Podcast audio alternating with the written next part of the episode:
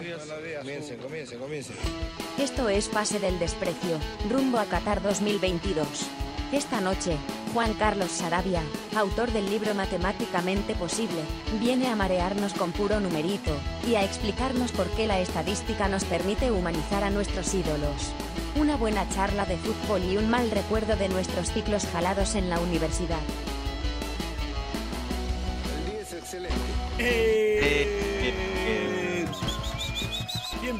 esto es del Expreso, gracias a Radio Depor.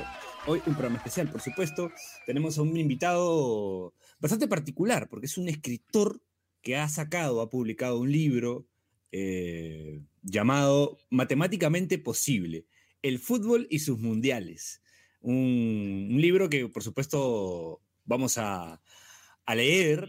eh, y por supuesto vamos a, a conversar un poco sobre eso, ¿no? Porque, porque la verdad suena interesante eh, el hecho de que no solamente te hable un poco de, de, de la- de las matemáticas del fútbol y todo ese tema, sino también habla mucho de estrategia, ¿no? Y para eso quiero darle la bienvenida a Juan Carlos, previamente también saludar a Carlos, arroba Carlos se aburre, alias Bachelet. ¿Cómo están? Sí. ¿Cómo estás, eh, Juan Carlos? a- Antes, antes, no, perdón, antes de dar- darle la bienvenida a, a Juan Carlos, aclararle a nuestros oyentes que, que no son muy este, ávidos a la lectura, que no es que vamos a leer el libro de Juan Carlos, ¿ah? no va a ser una lectura dramática de cuatro horas, sino que vamos a conversar acerca del libro. Esta es una aclaración importante para nuestros oyentes, Juan Carlos. ¿ah? Yo ya los conozco ya.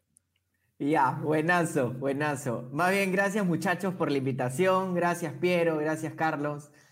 Este, espero que el libro no sea dramático. Es un poco dramático de vez en cuando, Ajá. pero porque, bueno, porque el fútbol también es matemáticamente posible, ¿no? En todo el sentido de la palabra, no solo en, en la parte estadística de pucha, en- el fútbol es números también, solo que la gente solo se acuerda de los goles, pero es un montón de cosas, es pases, es táctica, como, como dijo Piero. Y nada, feliz de compartir, estar acá con ustedes y contarles un poco sobre de qué trata el rasgo general ese libro y, este, y feliz de que lo puedan ver y, y alucinarlo. Eh, no lo vamos a leer en toda esta sesión, pero encantadísimo que lo lean, obviamente. Extraordinario. ¿Cómo, ¿Cómo nace la idea de escribir un libro basándose un poco en, en- en mundiales y posibilidades y todo ese tema que rodea al fútbol, ¿no? Ya, a ver, o sea, yo soy fanático del fútbol, eso es obvio, porque si no, no escribiría un libro de fútbol, obvio. Claro. Pero además también soy un fan, soy estadístico, Ajá. o sea, me encantan los datos y como que junté mis dos pasiones, ¿no? Y hace unos años atrás yo quise escribir un libro, después, a raíz de que, pucha, Perú, que era una lágrima, empezó a mejorar muchísimo y, y ahí fue cuando empezó el, oye, ¿por qué ha pasado esto, no? Y como soluciono muchas cosas de, en general, de mis preguntas del mundo con datos, entonces dije, oye, con el fútbol también puede ser igual. Entonces ahí nació y empezó a crecer a lo largo de eh, los años hasta que finalmente hace poco aterrizó y, pucha, dije, si no lo haces ahorita, no lo vas a hacer nunca. Así que, eh, de verdad que me puse a hacer los análisis, jalar la información, leer. Fue bien divertido, la verdad. Sigue siéndolo. Y analizar todo, ¿no? Y entender por qué rayos hemos logrado ir al Mundial y por qué rayos también los equipos son maravillosos o son un desastre, ¿no? Eh, a mí lo que me llama la atención, sobre todo, es el título, porque acá en el programa hablamos mucho, tal vez demasiado, de, justamente la- las épocas oscuras ¿no? del fútbol peruano, en donde se traía la matemática con una carga negativa, ¿no? O sea, era cuando estábamos eliminados, era, se hablaba de que todavía es matemáticamente posible, pero como siendo cachosos, como diciendo realmente esto no, esto no va a pasar, ¿no? Entonces, creo que a raíz de trabajos como el tuyo, como se está cambiando un poco la, connotación que tiene, que tienen las matemáticas y todo lo relacionado con los números, porque claro, permiten explicar. Antes era como cuando se hablaba de números, ya era cuando, no sé, ya no había ninguna esperanza y era como tipo poner el- el clavo final, ¿no? Ha habido un cambio un poco en la percepción que se tiene de los números, este, Juan Carlos. Sí, o sea, a la gente le encanta tirar la calculadora, ¿no? Y esto en, en Perú, eh, en todos los eh, países latinoamericanos, en, en general, y no solo en fútbol, en otros deportes, ¿no? Es como cuántos puntos me falta para ganar, Claro. clasificar, para lo que fuera.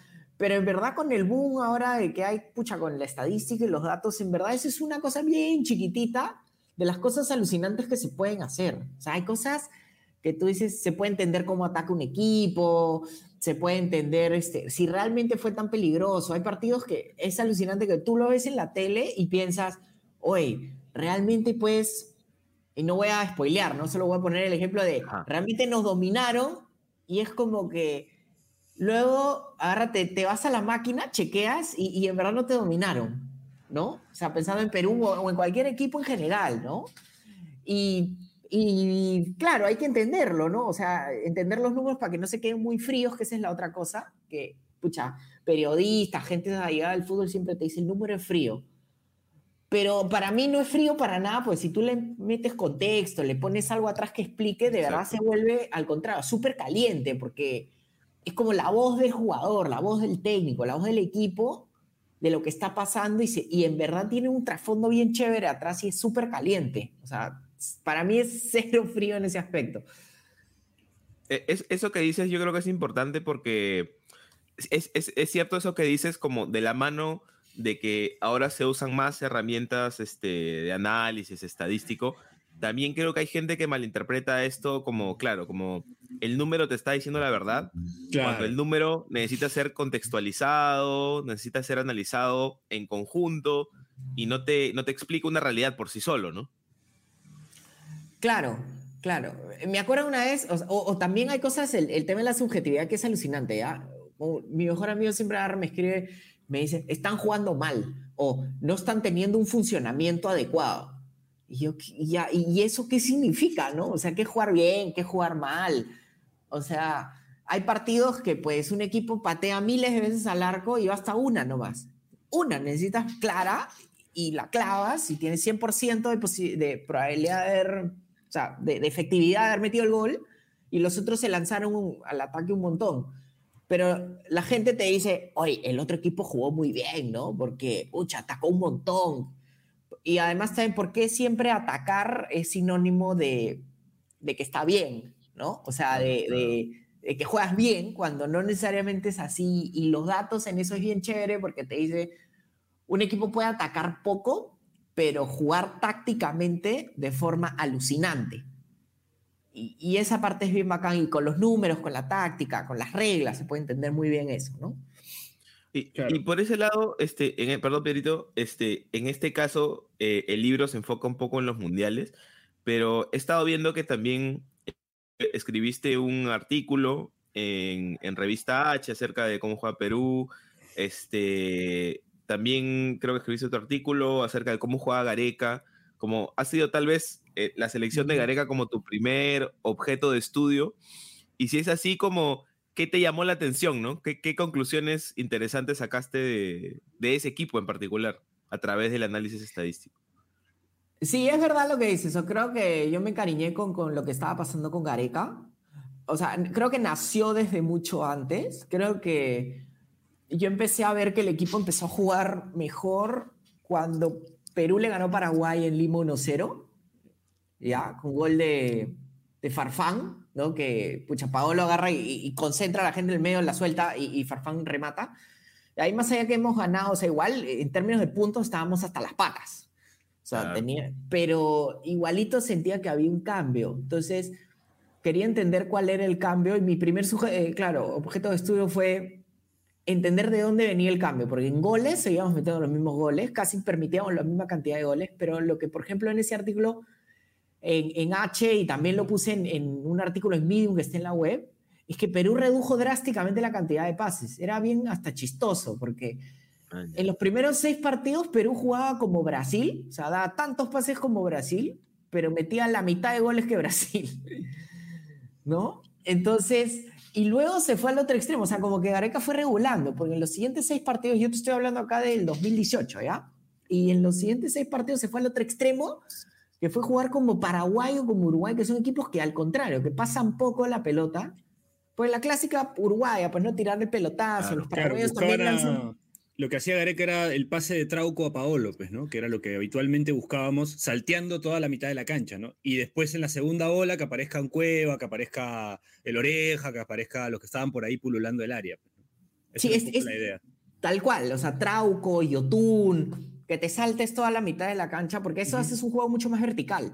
Claro. Entonces, y eso tiene, en, en números tiene una repercusión enorme, porque si tú agarras, empiezas Trauco, Yotun, Yotun, Cueva, Cueva, Flores, y, y esos son como 10 pases hasta que llega Guerrero, o a la Padula, que es 2022, y acá era pues Trauco de frente hasta, hasta Guerrero, que es un pase. Entonces, y luego como que lo chévere es que luego al final del 2018 es que en promedio eh, Perú pasaba casi la misma cantidad de pases que, que Colombia.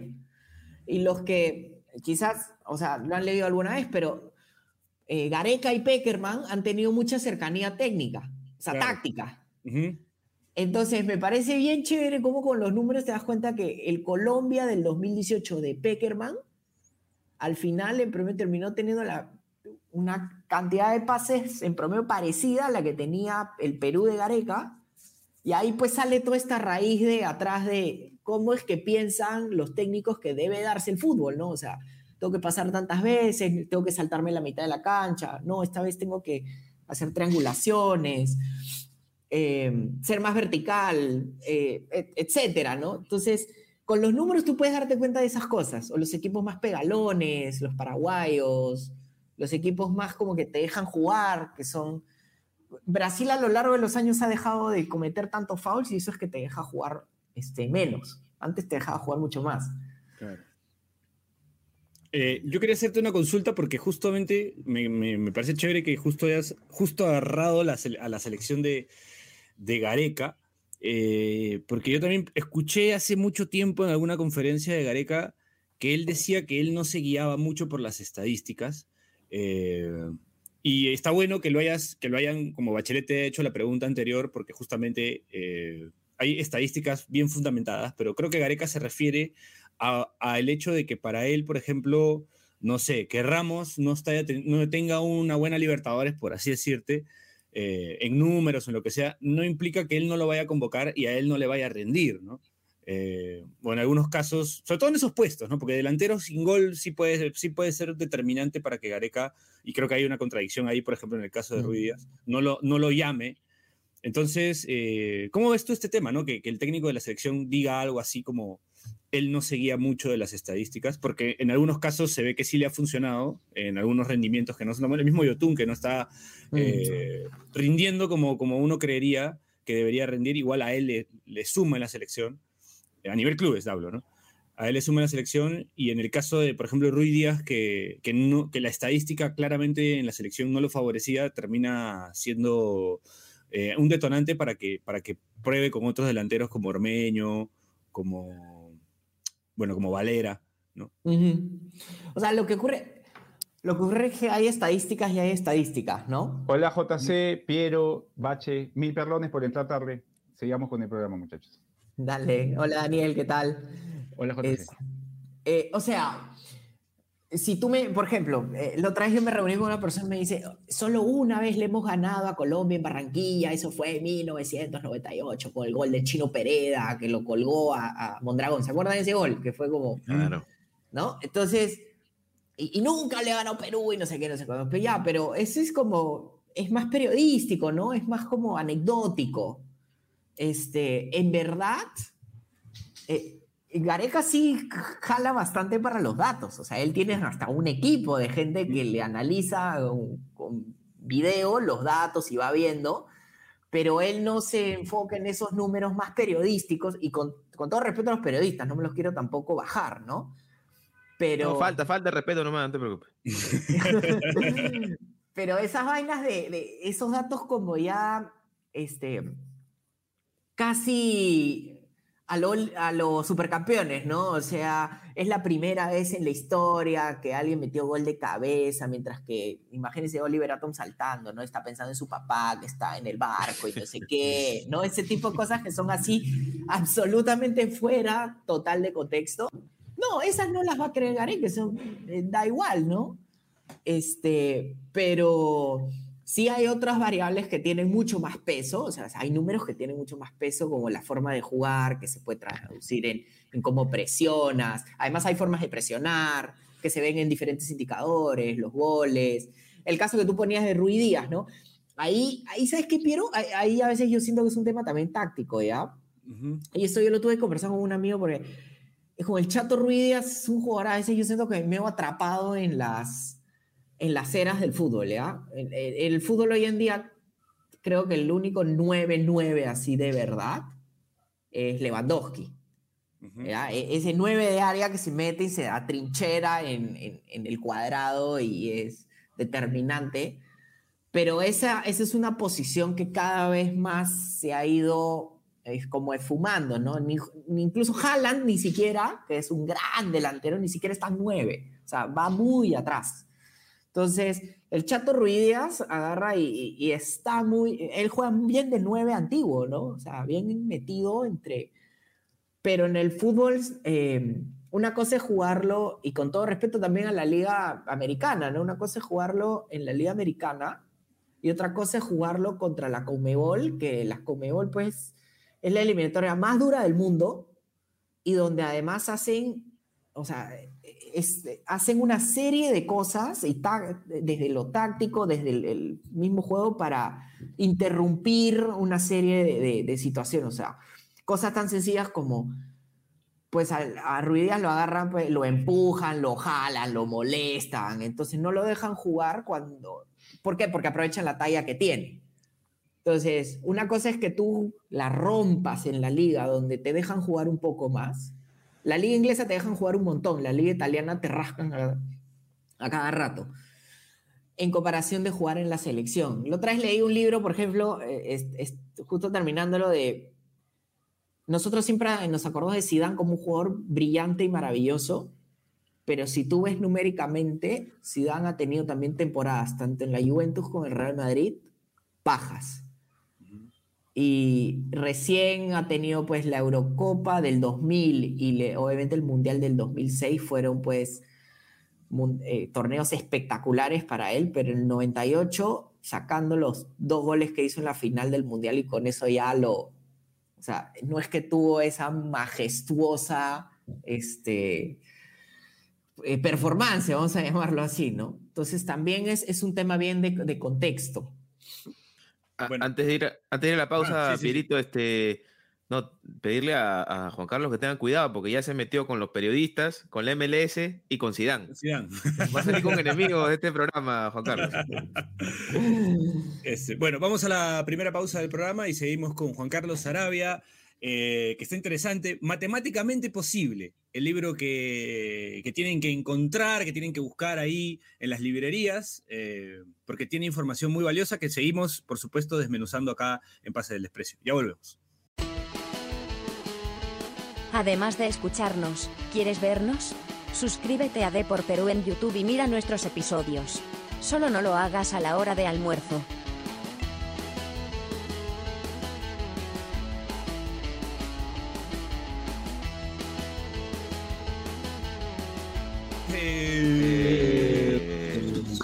Segundo bloque de Pase del Desprecio, gracias a Radio Depor. Seguimos acá con el gran Juan Carlos Sarabia, con Carlos Se Aburre y con arroba Saki Sin Razón, el gran Daniel Aliaga, que se sumó al final.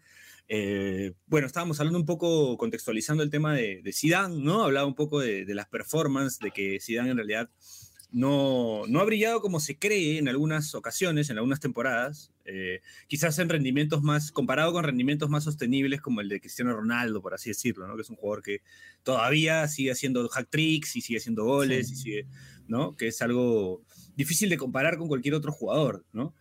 Eh, Ahora, igual siento que, por ejemplo, esto que nos dices, creo que, o sea, es útil especialmente como para los que toman decisiones, ¿no? O sea, por ejemplo, la decisión de convocar a un jugador, de fichar a un jugador, este, yo creo que para el hincha de repente le choca porque parte del fútbol también es como muy emocional y es como es hasta como no sé como romper un mi o romper un mito no y creo que hay gente que prefiere como seguir viviendo con, con algunos mitos no lo veo a Dani ahí asintiendo un poco ¿O no? No, yo, o sea, lo que, lo que indica JC, por ejemplo, con el tema Zidane, este, o sea, es cierto, ¿no? Digamos, los grandes futbolistas que conocimos hasta la aparición de Messi y Ronaldo eran futbolistas con cúspides en un promedio, digamos, de 24 a 29 años y que luego, eh, a partir de los 30, empezábamos a hablar de futbolistas veteranos. Eh, digamos, esto era algo natural hasta que aparecieron Leo Messi, Cristiano Ronaldo y que con 31 años, 32, seguía marcando récords, seguían anotando goles. Y es más, o sea, ahora Cristiano Ronaldo con la edad que tiene sigue siendo ya en otra posición, un futbolista, digamos, eh, top. Y Leo Messi, quizá motivado, porque entendemos que esta primera temporada en el PSG, por ahí que no ha sido todo lo que pudo ser en otro escenario, eh, probablemente siga dando las cosas que uno espera de él. Quizá pues con, con, ciertas condiciones menores, pero sí, o sea, es cierto, ¿no? Y a veces nos quedamos, yo creo que lo que pasaba era de que solíamos quedarnos siempre con la foto del mejor momento de determinado jugador y a partir de ahí acrecentábamos la leyenda, ¿no? O sea, pasa mucho, por ejemplo, con, sin hablar de Zidane, eh, el jugador holandés Dennis Bergkamp. O sea, a Dennis Bergkamp lo recordamos como un futbolista en la actualidad. Se habla mucho de leyendas y esto es mucho de la cultura FIFA, ¿no? Eh, la cultura del, jugador de FIFA habla de leyendas a partir de cromos. Pero Dennis Bergkamp fue un jugador que quizá en mundiales, eh, más allá de algunos goles, no fue, digamos, el futbolista con un rendimiento constante salvo que sí le recordamos jugadas maravillosas, o sea, ese giro contra Paolo Montero en un Arsenal Juventus, el gol a Argentina, uno de los goles a Brasil en el 94, grandes goles de Champions League, pero es más, o sea, ni siquiera a veces era titular en el Arsenal. Entonces creo que nos quedamos con las fotos y a medida que pasa el tiempo y la información nos llega más y más y más a los que vienen y no lo vieron, crece pues el mito, ¿no? Que es un poco hablar del mito del jugador a partir de una determinada foto y no de, de toda su carrera, que, comparándolo con estos dos monstruos de Messi y, Cristiano Ronaldo, es que como que cambió ese escenario, ¿no? O sea, con Messi y Ronaldo le puedes encontrar cúspides todos los años a partir del momento en que explotaron, cosas que con los futbolistas eh, noventeros y de más atrás no ocurría. O sea, eso sí, completamente, digamos, de acuerdo con el ejemplo de Zidane, es verdad. A mí me parece alucinante los, el ejemplo que pones, es que Bergkamp tiene eso, ¿no? Bergkamp hizo un gol tan espectacular en el 98, el, el, el que pones contra Argentina, claro. que además es al final del partido y hace que, que justamente Holanda llegue a semifinal, sí. ¿ya? Eh, con un, ah. pero, y ahí se queda, o sea, te, te, quedas con eso, además, si lo, yo les invito a la gente pucha, a buscar en YouTube, además, esa narración, pero cuando lo, lo, están narrando los holandeses, porque es espectacular, además, como el pata empieza sí, a gritar sí. Dennis Bergkamp a cada rato, porque se enloquece de la jugada. Eh, pero, por ejemplo, Henry, hablando de compañeros de Bergkamp, claro. Eh, Titi Henry hizo, fue mucho más parejo en términos de goles y asistencias, en, en verdad, en donde jugó. O sea, sí. en, en la Juventus no tanto, en la Juventus no le fue bien, pero en el Arsenal era... O sea, Hizo todo.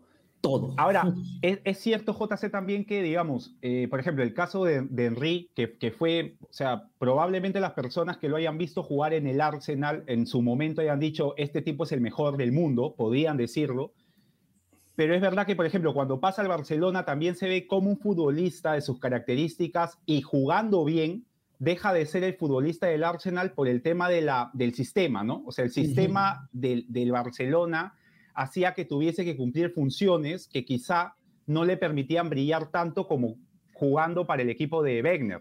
Entonces, claro. eh, eso es cierto, ¿no? A veces nos quedamos con la figura del futbolista en su cúspide, en su mejor momento, pero tiene que ver la edad, tiene que ver los compañeros, el escenario, y por ahí lo siguen haciendo bien, pero ya no destacan tanto y también tenga que ver con eso, ¿no? O sea, el tema de, de jugar en ese Barcelona que era tan posicional, ya no nos permitía ver a un Henry apilando rivales del medio campo hasta el arco o, o, o moviéndose por todo el frente de ataque, era un, un Henry más fijo, más posicional. Mm. Y por ahí uno pensaba, ah, Henry ya no es el de antes. No, o sea, Henry era el mismo, solo que ya con otras funciones, ¿no? Y, y, y eso es algo que a veces no, no consideramos en la evaluación. Si vamos a una cosa de Perú, este, ¿se acuerdan de Yotun cuando jugaba de marcador izquierdo? Claro, con Claro. Marcarián. La gente le No. tiraba piedras, lo Exacto, odiaba. Claro, claro. Lo- Era este, ¿por qué está acá? Que no sé qué. Cuando Es que subí- tranquilamente, para mí, tranquilamente era uno de los peores laterales izquierdos que vi en la selección como lateral y terminó siendo uno de los mejores volantes eh, que vi en la selección también. Sí, o sea, Gareca simplemente lo subió. O sea, lo subió y dijo, mira, chochera, acá tú vas a recibir la pelota, vas a distribuir el juego, vas a darle salida y vas a, vas a ampliar. Ya no, está. estoy seguro, no estoy seguro si fue Gareca o fue Bengoechea el que primero lo pone de volante. Dani, ¿tú te acuerdas? Eh, yo lo que recuerdo, este, Piero, es que eh, Gareca lo lleva eh, de suplente en la Copa América del 2015. Ajá. Y él recién juega de titular en el partido con Bolivia haciendo dupla con Retamoso. Era, digamos, el volante fijo que era Bayón en ese entonces y Lobatón. Su reemplazo era Retamoso y Yotun jugando de Lobatón, ¿no?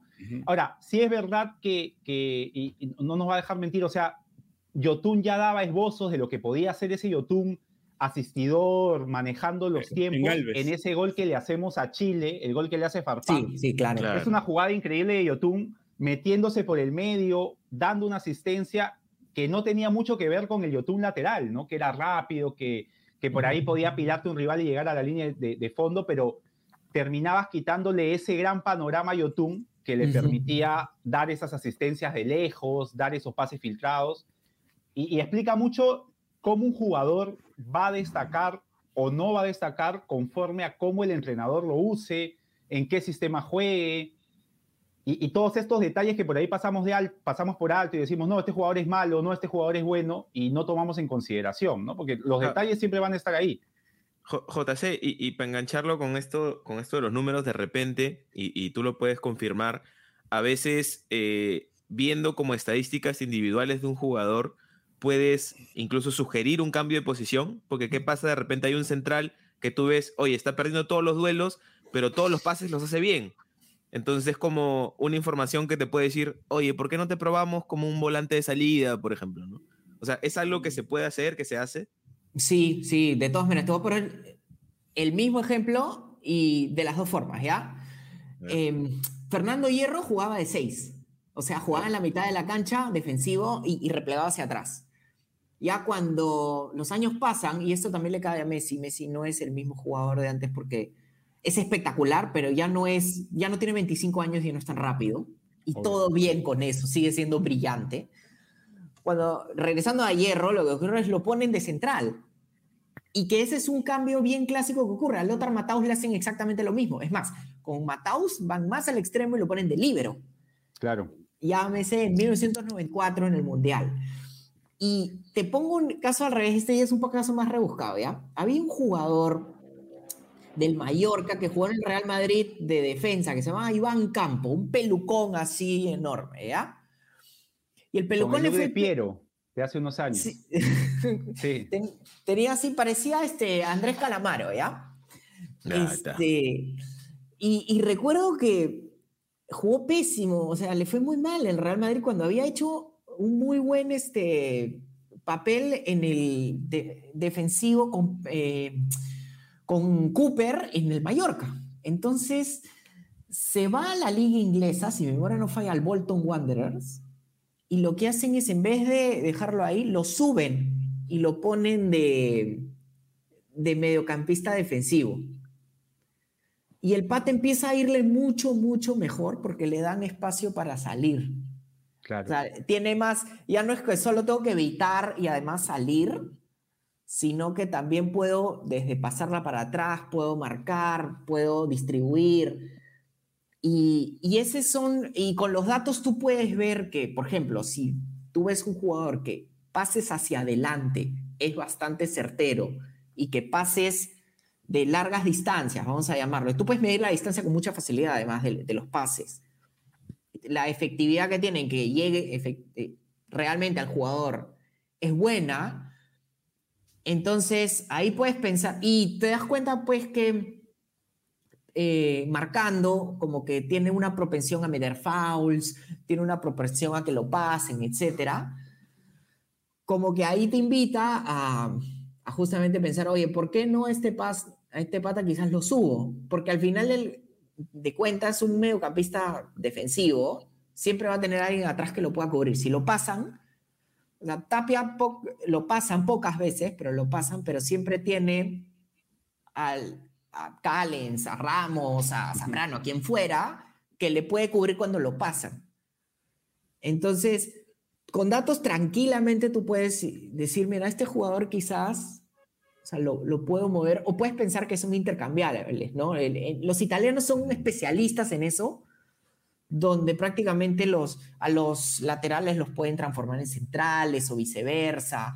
Es, Una es algo, por ejemplo, JC que pasaba, eh, sin ir muy lejos, eh, no, no sé si recuerden a, a- a Roberto Mancini, que era, Sí. digamos, el típico eh, recuartista, ¿no? El futbolista de esos 10 que producía por montones Italia, que, que eran, tenían mucho de goleador, y termina jugando prácticamente de doble 5 en esa Lazio con, con Crespo, con, que jugaba con dos volantes abiertos, Poboski, Nedved, por justamente lo que mencionabas, o sea, tenía esa característica ya no de pisar el área con la potencia que tenía antes, pero sí de, de poder asistir. Entonces, quizá bajarlo en un fútbol como el italiano que no presionaba en, en ese entonces tanto, le permitía ya tener espacio, ¿no? El espacio que ya no encontraba de, digamos, tres cuartos para adelante, lo encontraba retrasándose y permitiéndole distribuir. O sea, que es algo que, eh, lo que tú indicas es, es cierto, o sea, eh, pasaba mucho en el fútbol italiano, esto de reconvertir futbolistas, eh, yéndonos mucho más atrás, el brasileño junior en Italia era un atacante, ¿no? En Brasil era lateral,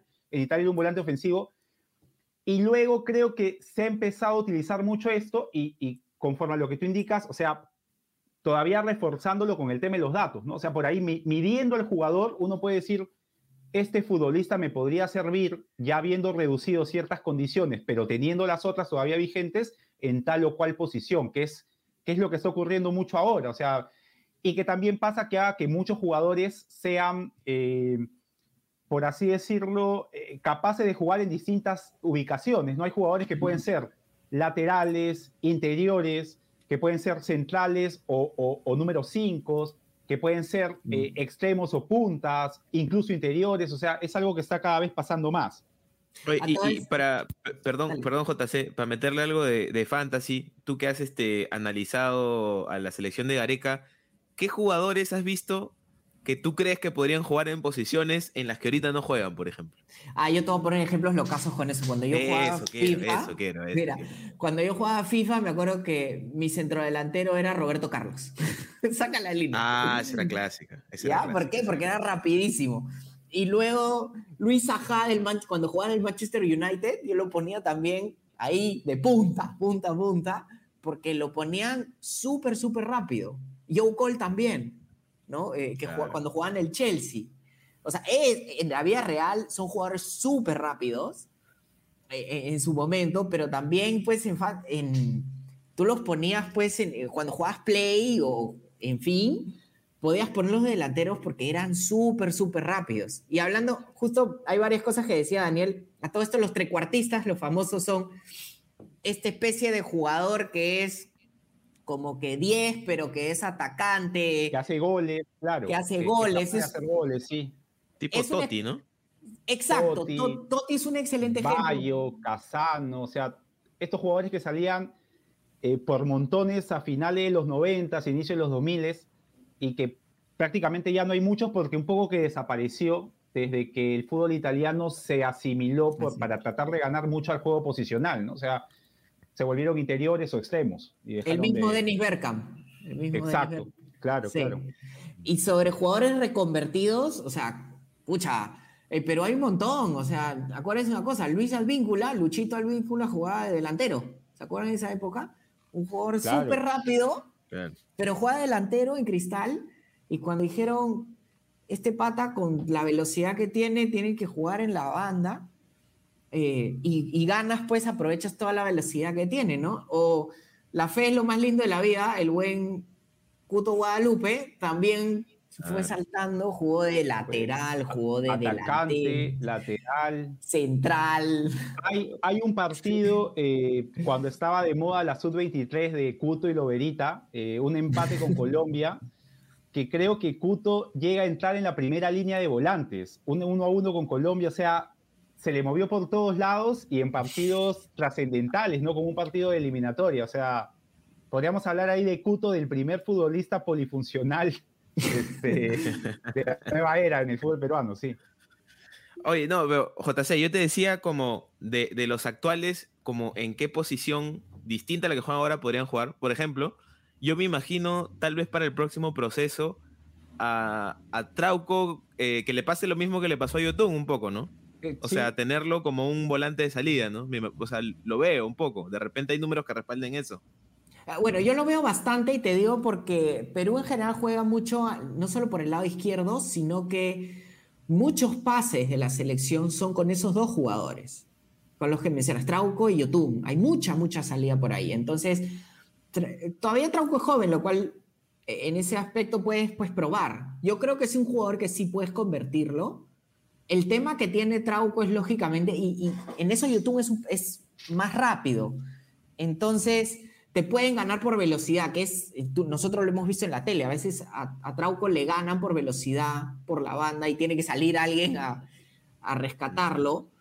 Pero si estás en la mitad de la cancha, ahí pues Tapia, que lo más seguro es que esté, o incluso el que se avecina, que es Jairo Concha, eh, también podría como que acompañarlo, ¿no? Trauco es una buena opción como, como una especie de mediocampista que te puede dar salida, imagínate, si es que también empieza a ver eh, lo que la posición requiere, ¿no? Eh, la marca es distinta en cuando eres lateral porque el espacio, el espacio para marcar es mucho más chiquito en comparación a, cuando eres mediocampista, ¿no? Pero es un es un súper buen ejemplo.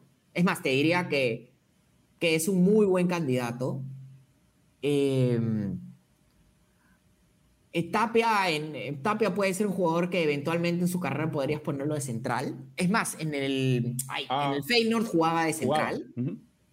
En Bentín también. Creo que jugaba en central. Entonces puedes ponerlo tranquilamente. Y entonces, eh, un poco la idea que es bien chévere es que el, el fútbol ahora también es bien polifuncional, ¿no? O sea, en el sentido de que hay muy pocos 10-10 nomás, Eh, sino que son jugadores que tienen que hacer muchas cosas. Y, y entonces en ese aspecto creo que mientras más posiciones, en eso los italianos fueron visionarios, ¿no? Entre, un jugador que pueda jugar en múltiples posiciones puede ser muy útil, ¿no? Pensando en, en lo que dice Strauco, Tapia.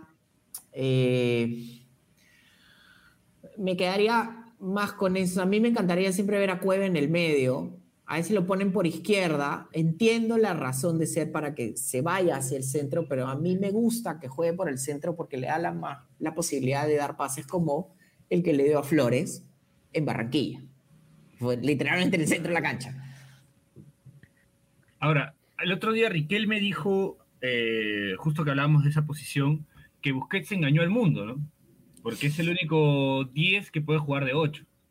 Perdón, de 5, como dicen en Argentina. Acá decimos Ahora, 6.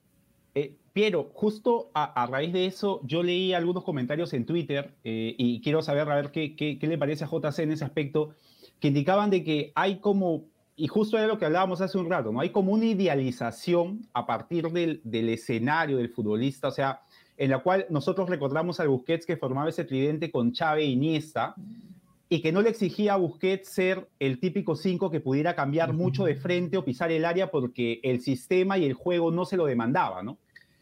Pero digamos, un Busquets ya no arropado por esos futbolistas que la recibían de él y eran capaces de generar fútbol, eh, por ahí puede haberse, que, puede haberse quedado expuesto, digamos, en las espaldas. No es un especialista, eh, Busquets, en, en- en la contención, digamos, sin balón o de poder cambiarla de un lado a otro a lo Xavi Alonso. Y, y lo que hace es, eh, a veces hablamos de un perfil Busquets, pero ese tipo de jugador se necesita en ciertas condiciones o en ciertos equipos. O sea, lo que por ahí Riquelme después decía era, eh, también necesitamos de otras, de, de otras condiciones para un 5, ¿no? Más allá de que se la dé al del mismo color de camiseta. O sea, que tenga buen quite, que pueda llegar al área, cerrar las jugadas.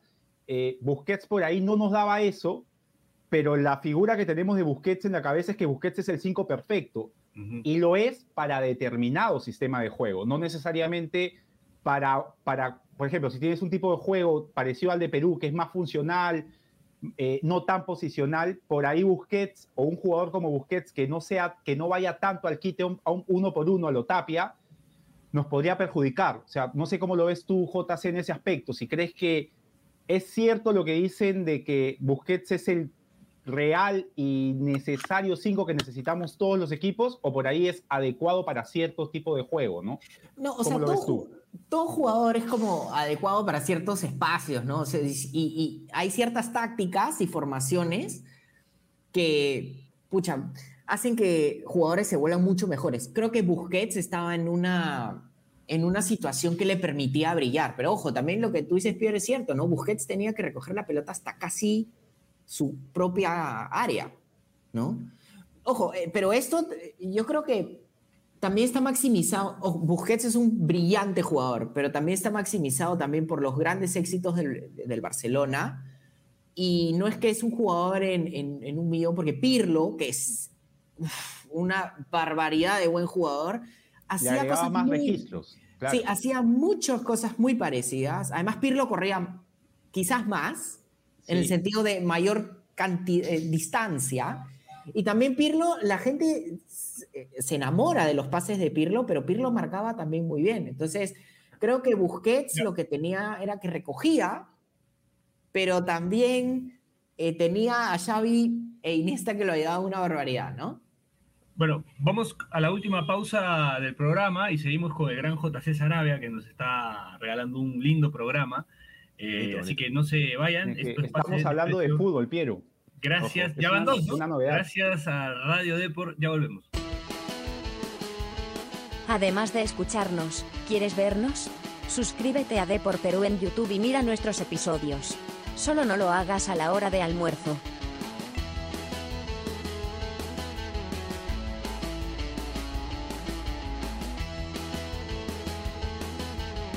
Eh, Eh. Bienvenidos, último bloque de Pase del Desprecio gracias a Radio Deport. Seguimos acá con el gran JC Sarabia y con los Bota el de chancho, Top. bota el chancho, bótalo, bótalo, bótalo. Ya, perdón, perdón, ya listo. Este, nada, estábamos hablando un poquito del tema posición, ¿no? De, de algunas posiciones, de algunos jugadores. Habíamos hablado de Busquets, habíamos hablado de Cueva. Eh, Pierito, sí, este, yo quisiera igual que tal vez en este bloque meternos un poco más a- al libro, ¿no? Este, ahí cuando, cuando se presenta eh, el libro de JC, eh, se dice que, por ejemplo, que algunas elecciones utilizan estrategias que a simple vista no notamos, ¿no?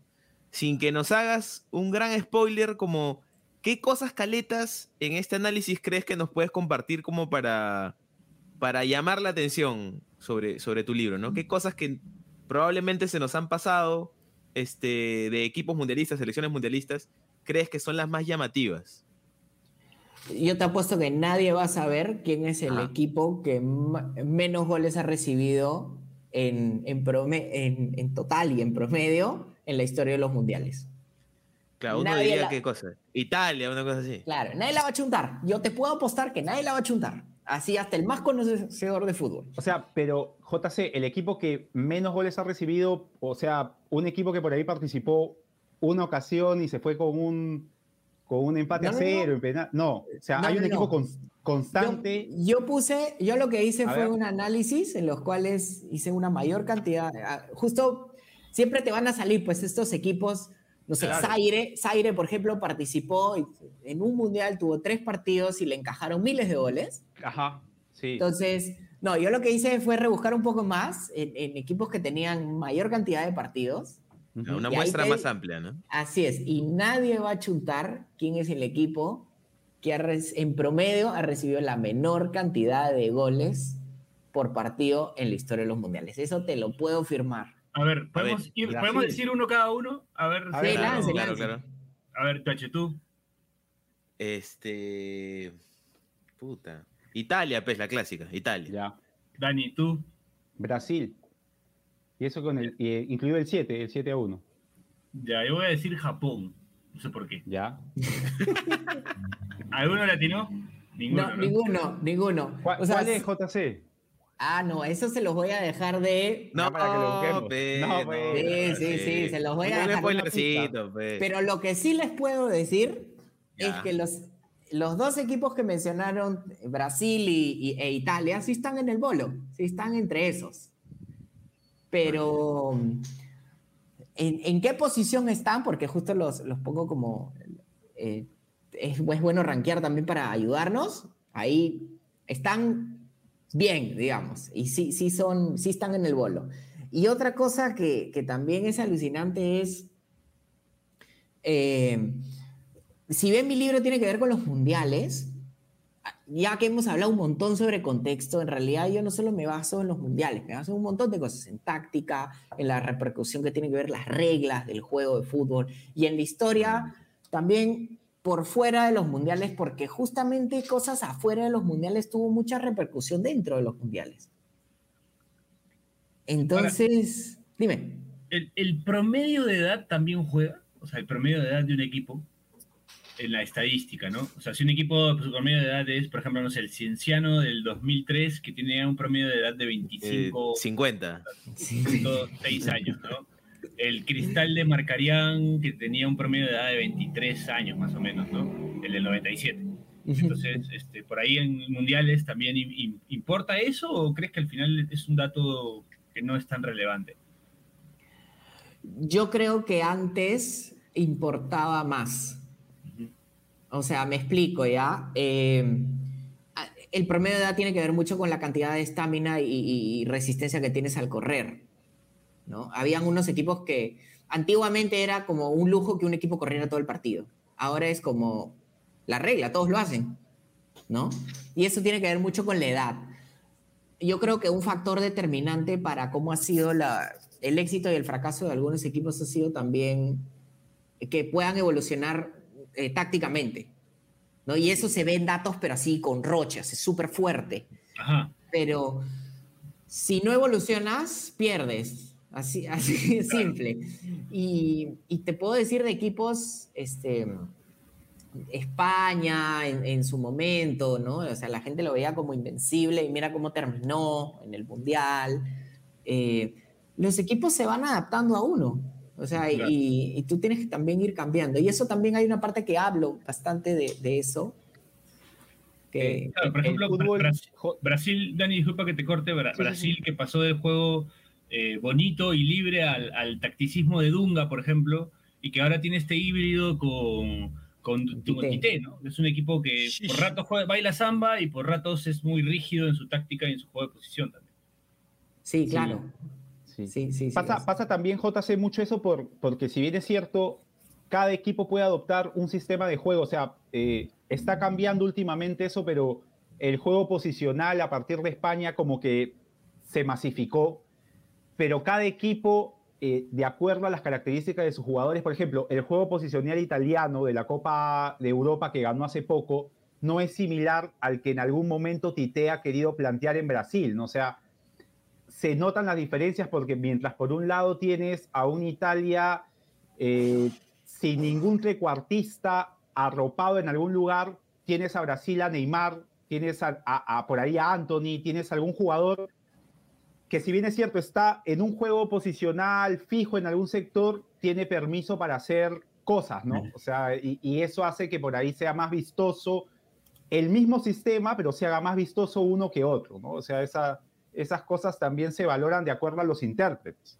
Sí, hay una serie de cosas, ¿no? O sea, hoy en día, por ejemplo, se presiona muchísimo, ¿no? Pero la gente tiene que tener eh, eh, claridad también de qué es presionar, ¿no? O sea, siempre cuando hablamos de presionar es que te presionen adelante, ¿no? Siempre el delantero agarra y persigue al, al defensa y, y para quitarle como sea la pelota. Pero te pongo un ejemplo, ¿no? El, el, el Elche, el equipo español, era hace tres temporadas era de los que más te presionaban en estadísticamente hablando, ¿ah? numéricamente hablando, en la Liga Española, pero era de los que más concedían goles. Mi gato que nos saluda, perdón. Está bien, deja. Es- Un saludo, un saludo. este, ¿Cómo entonces, se llama? ¿Cómo se llama? Blue, es negro, pero se llama Blue. Ah, bueno. Ajá.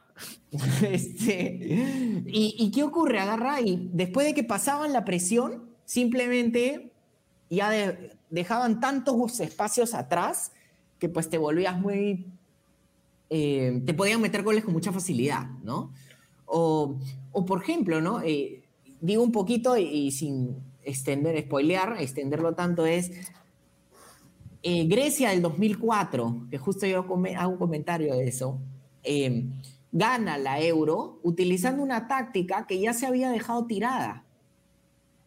Entonces, ¿qué terminó pasando? Lo que solía ser una especie de como hecho histórico del fútbol terminó siendo una novedad porque ya un claro, algo, algo en esa línea también tenía una Algo en esa línea, sí. porque jugaba Pero ahora, veces- Es cierto, JC, digamos que también pasa que ciertos sistemas, como tú indicabas, terminan por ser obsoletos, pero por ahí alguna modificación ajá, sobre la base de lo que en esos momentos es lo que, lo que prima, te, te da esa, esa cosa nueva que te permita competir, pues, ¿no? Claro, o lo Es- es- obsoleto se vuelve novedoso porque todo el mundo se olvidó de que era así antes. Exacto. Como jugar con rombo, ¿no? Y el típico 10 y dos Cla- puntas. Claro. ¿no? Ese, ese- antes tú entrabas a, no sé, prendías el winning en Play 1 y todos los Claro, equipos tenían la misma formación. defecto. El rombo Claro. con, ¿no? Y ahí por ahí el 4-4-2, ¿no? Con los dos, con los dos eh, volantes con tensión y los dos volantes abiertos y los dos Claro, se hablaba, antes se hablaba de extremos, con, teniendo además dos delanteros, ¿no? Eh, Claro. y, y por ahí se creía que era más defensivo. Claro. Ahora, cuando alguien habla de extremos, se habla inmediatamente, ah, este equipo es, es, es ofensivo sí o sí, y no necesariamente, ¿no? O sea, dependiendo de qué función le des al extremo, si el extremo tiene que volver con el lateral por ahí que no es tan ofensivo, o sea, hay esas, esas diferencias que, que al final creo yo se terminan por, por apreciar viendo, eh, lo, están, los datos están bien, pero viendo también cómo se mueven los jugadores en la cancha, qué resultados produce el desarrollo de los jugadores en la cancha y estas cosas. Sí, entonces un poco el, el- libro es eso, o sea, es una gran recopilación de datos de uf, más de 100 años de fútbol, eh, que agarra y se enfoca justamente en la parte numérica, en la parte táctica, en los mundiales, en por qué ocurrieron ciertos resultados, qué estaban pasando. Algunos datos también curiosos, que, siempre son buenos tenerlos, porque a mí me gusta el dato curioso que, que realmente te da algún tipo de contexto, ¿no?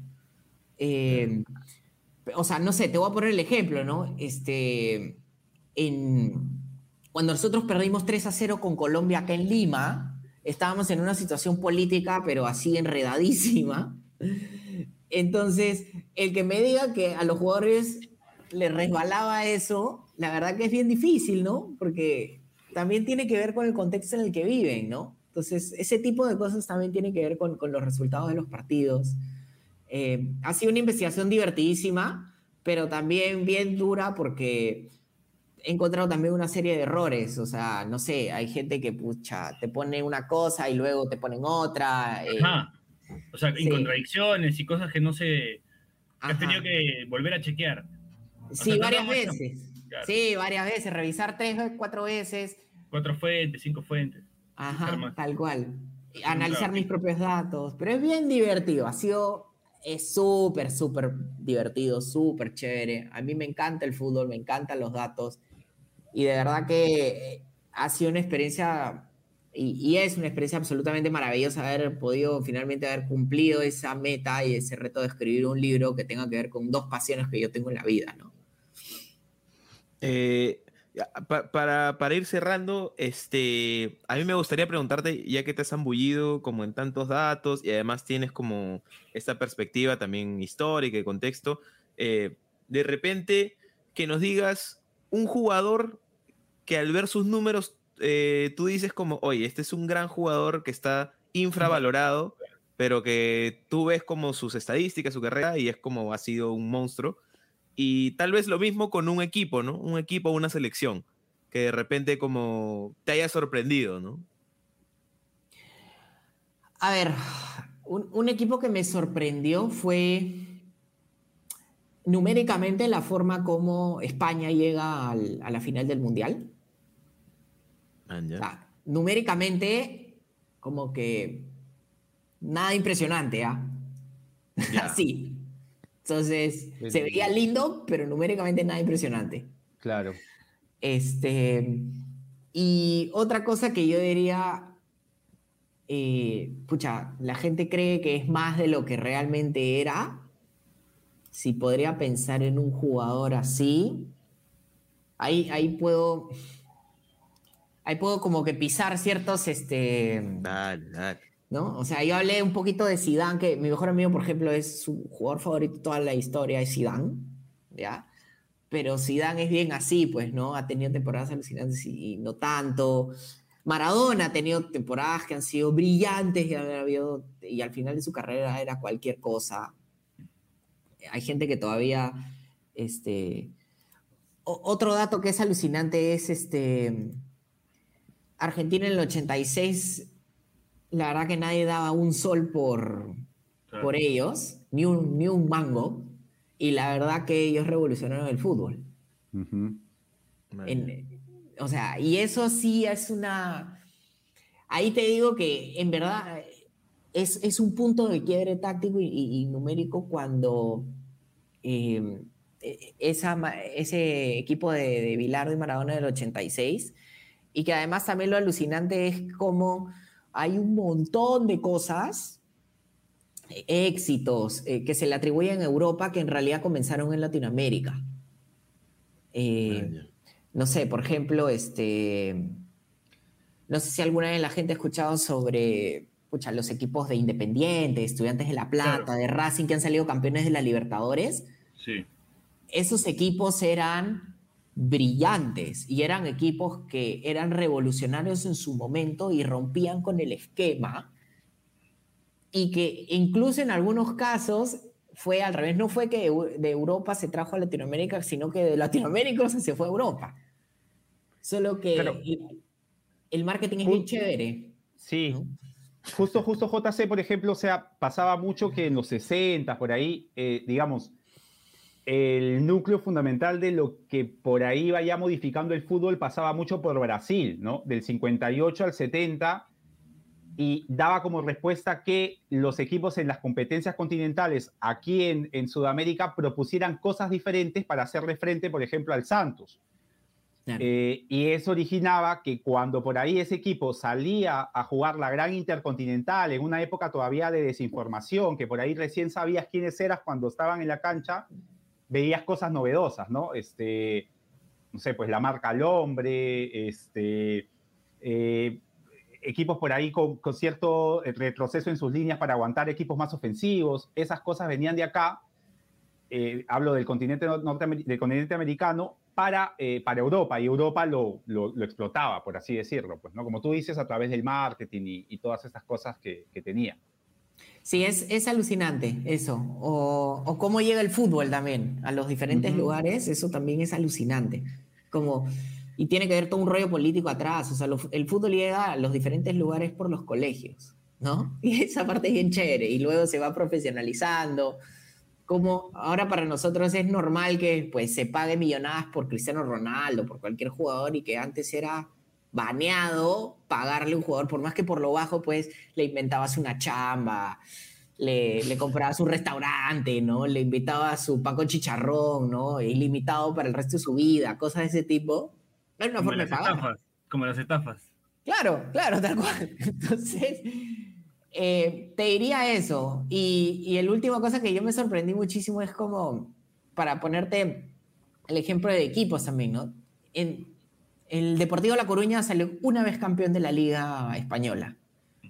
Pero todo el mundo se acuerda del Deportivo La Coruña de Bebeto, que perdió contra el Barcelona de Romario por cantidad de goles y ahí perdió el título.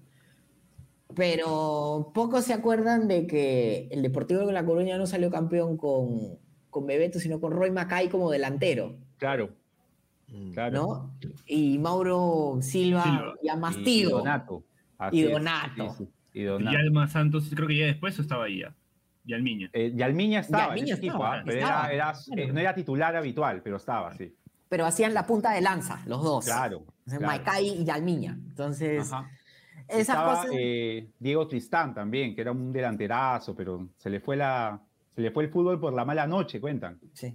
¿Sabes, ¿Sabes qué cosa, Carlos? Si, si puedo cerrar, o sea, la idea de, de esto es, los datos te permiten algo que es alucinante, que es romper de esas recuerdos potentes, no sé, el gol de tijera de Sidán, este, los goles estos que corría Titi Henry así de atrás de la mitad de la cancha, cosas así, o los goles de cabeza de Paolo, por darte ejemplo que, que como tienen una carga emocional tan fuerte, como que siempre te acuerdas de ellos y dices, miércoles, este jugador siempre ha sido así, los datos te, o sea, sin perderte lo hermoso y lo romántico que tiene el fútbol, te ponen un poco más en, el contexto de, oye, ese Chochera no siempre ha sido así, pues ha tenido momentos donde también no ha sido lo que en lo mejor de su carrera fue y han habido subidas y bajadas, ¿no? Como las montañas que son los jugadores de fútbol, van subiendo, subiendo, llegan al pico y luego empieza la bajadita.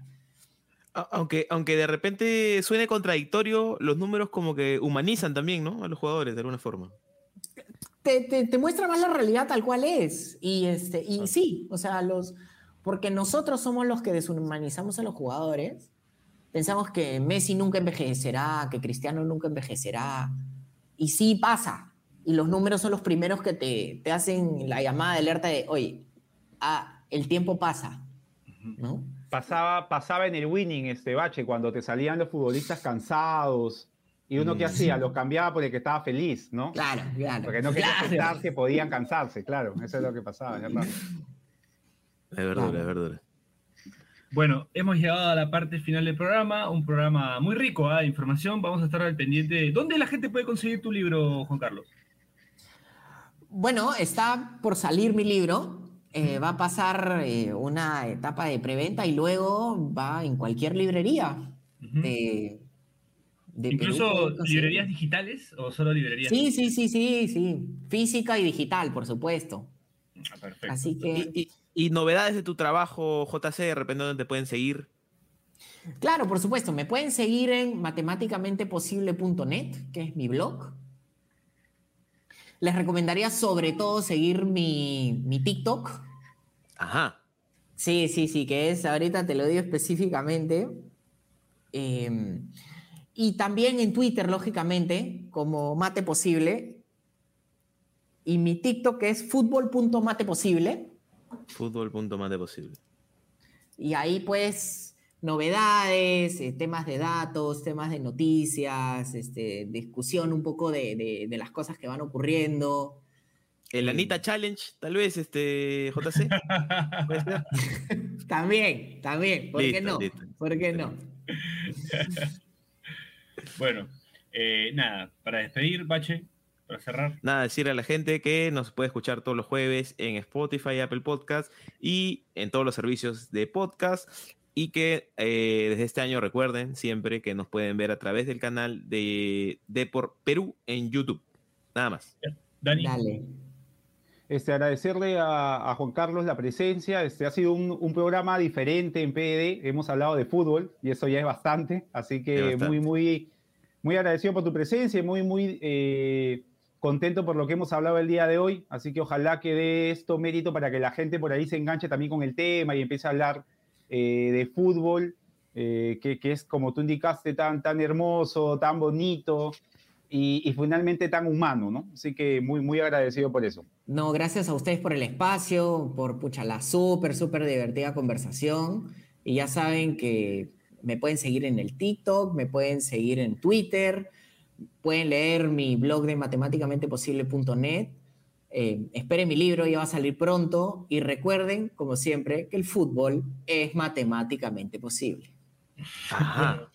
Con eso nos despedimos. Esto fue Pase del Desprecio. Gracias a Radio Deport. Nos escuchamos la próxima semana y nos vemos, ¿por qué no? La próxima semana. Chau, chau, chau, chau, chau, chau, chau. chau. No te pierdas de nuestros episodios, suscríbete al canal de Deport en YouTube, o escúchanos a través de Spotify, Apple Podcasts, o tu aplicación de podcasts favorita.